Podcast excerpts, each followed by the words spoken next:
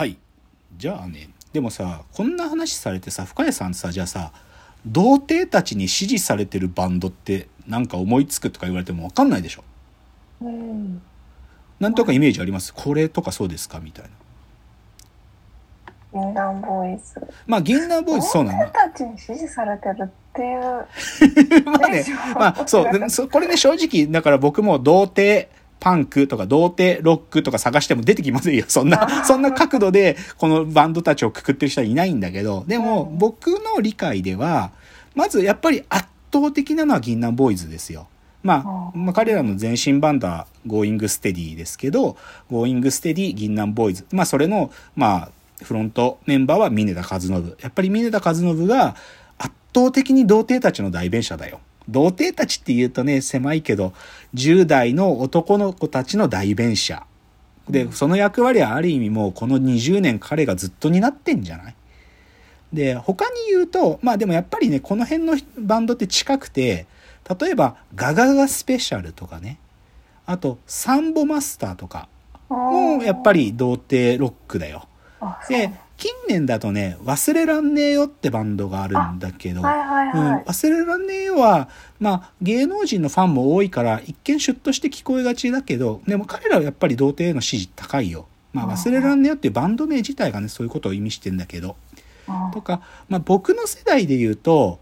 ナンバーガール。ナンバーガールってバンドがあったの、かつて。あの、思い出インマイヘッドっていう曲とかあってね。うんこの前ちょっと再結成したんだけど、まあ、今だとザゼンボーイズっていうのをやってた、向井修徳っていう男がいて、こいつもカリスマで、北海道のカリスマで、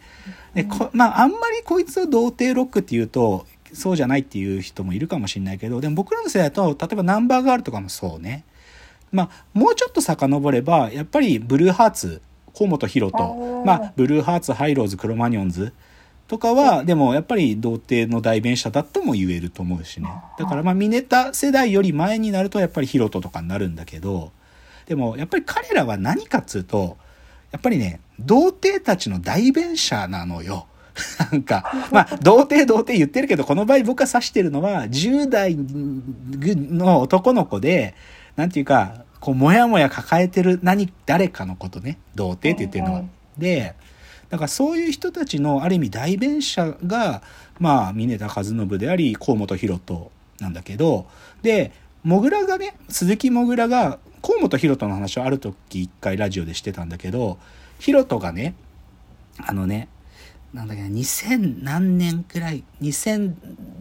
年代のどこかでヒロトとミネタの対談の本があったんだと。で、そこでヒロトさんが言ってたのが、パンクっていうものと、プロレスとか新喜劇、お笑い、ね、っていうのは、本質的には同じものなんだって言ったっつうのよ。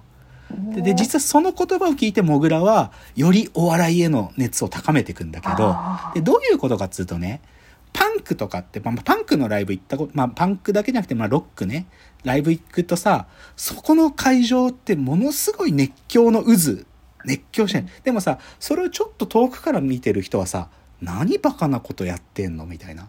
何やってんの？で、それはさ、プロレスって空間も同じなんだと。なんか、ちょっと引いてみちゃうと、なんかバカバカしいねとか、お笑いだってそうと。ちょっと遠いから人から見るとバカバカしいんだけど、その熱狂の渦の中にいると、ものすごいうなんか熱狂なんだっていうね。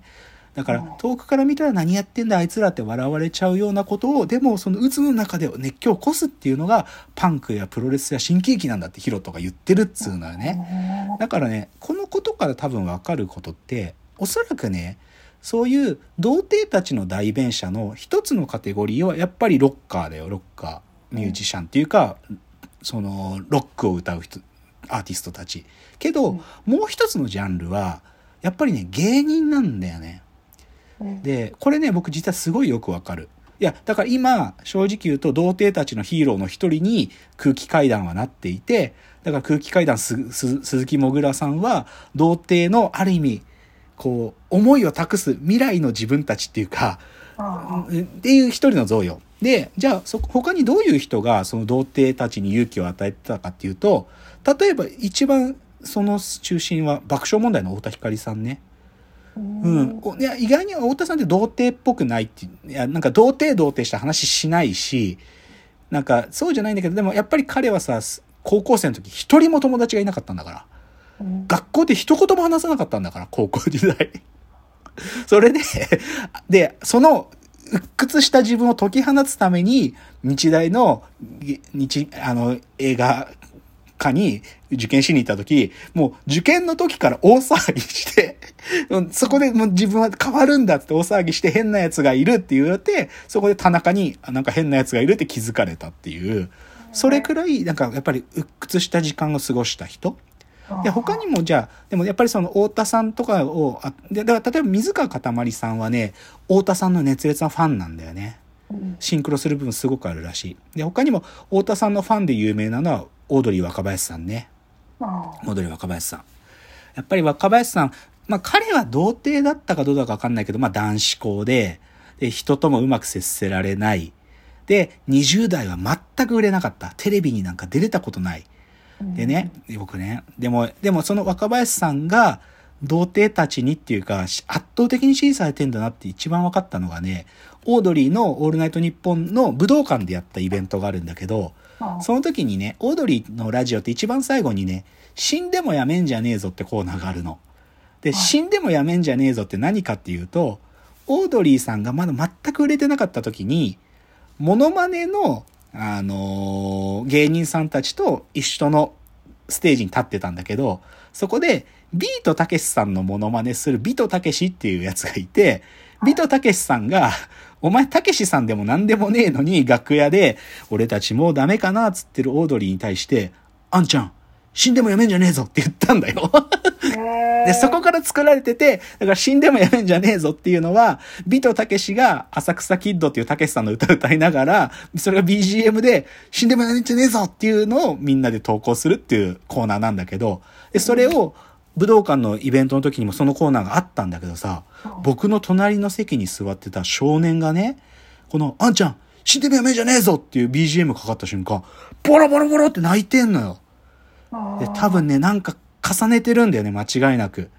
なんか自分の、なんかその、いや、その子はじゃあまだなんかそういう表舞台とかに行くとか、自分の人生が始まってるぐらいの子でもないと思うんだけど、でも多分きっとそのコーナーに勇気もらってる子なんだよね。ボロボロボロって泣いててさ、なんかちょっとそれ見て、正直僕は笑いに行ったのに、ちょっと泣きそうだったもんね。うあん、とかね、あんのよ。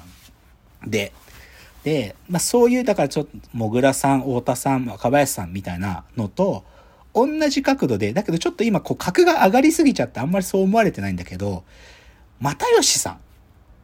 又吉さんも、ある意味、彼も孤独な時間を過ごした人間なんだよね。だだからああいう小説書ける。で、その又吉さんの実はね、YouTube で、その、銀杏ボーイズ峰田和信のある歌詞を彼が解説するっていう動画があるんですよ。ある、おある楽曲のある歌詞を解説するっていうのがあって、ちょっとその話をすると、童貞って何なんだろうってことはもうちょっとわかるんで、ちょっとその話に行きますね。で、さっきの駆け抜けてもぐらじゃないけど、その元ネタになってる歌っていうのは、銀杏ボーイズの駆け抜けて青春っていう歌があって、その青春のせいは、あの、セックスのせいね。セックスのせいに春と書いて、駆け抜けて青春っていう曲があります。まあ、銀杏ボーイズの、まあ、前期の頃の、なんかそういう、まさしく童貞たちの気持ちを歌った歌だよ。で、それの駆け抜けて青春の中で、実は女性ボーカルが入る場所が一部あるんですよ。で、そこが実は、まあこれはファンはみんな知ってるんだけど、あの、ジュディ・マリー、ジュディマリーだったユキちゃん。ユキちゃんが実は歌う場所があるんです。で、そこについてそこの歌詞がすごいっていうことを、あの、又吉さんが解説してるんだけど、ちょっとどういうこと言ってるかちょっとかいつまんで言うとね、まあ、ミネタさんっていうのは、まあ僕らの世代の恋とか10代の悩みってことの代弁者だったと。で、そう、で、ミネタさんが僕らの代弁者だとしたら、でも僕らの世代の絶対的な、なんていうか、アイコン、女の子としてのアイコンはユキさんなんだと。で、そのユキさんが、この駆け抜けて青春の、あのね、ドリーミーボーカルっていうなんか名前で、なんか歌ってくれてんだけど、その彼女が歌う歌詞が、私は幻なの。あなたの夢の中にいるの。触れれば消えてしまうの。それでも私を抱きしめてほしいのっていうところをゆきさんが歌ってるんですよ。これゆき、ゆきさんのパートの歌詞なの。で、これについて又吉さん解説してて、あのね、まあ10代の男の子たちがさ、まあ幻想の中のその思う人、こういう人にいつか会えるかもっていうそういう人いるわけじゃん。で、その幻想の中のその人っていうのがさ、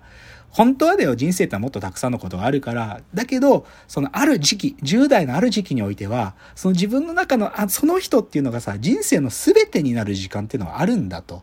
で、又吉さん、太宰治が好きだから、で、太宰が、大人ってのは、裏切られた青年の姿であるっていうことを言っているんだと。だから、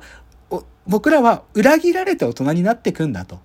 で、で、それは裏切られるってことは自分が思うように世界っていうのは進行していかない。それを受け入れていくのが大人になるっていうことなんだけど、その裏切られていく過程の時間を過ごしていくっていうのがまさしく、その時期、それに気づいていく時間が青春。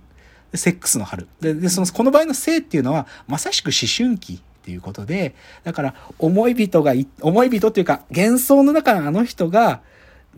でも、頭の中ではそうしたいっていう気持ちがあるけど、でもそれが思い通りにならないってことに気づいていく、まさにその時間こそが青春なんだっつってて、だから駆け抜けて青春っていうのはそういう優れた。で、その、頭の中で思い描く彼女が夢の中で私を抱きしめてほしいのって自分に言ってくれてる歌なんだっ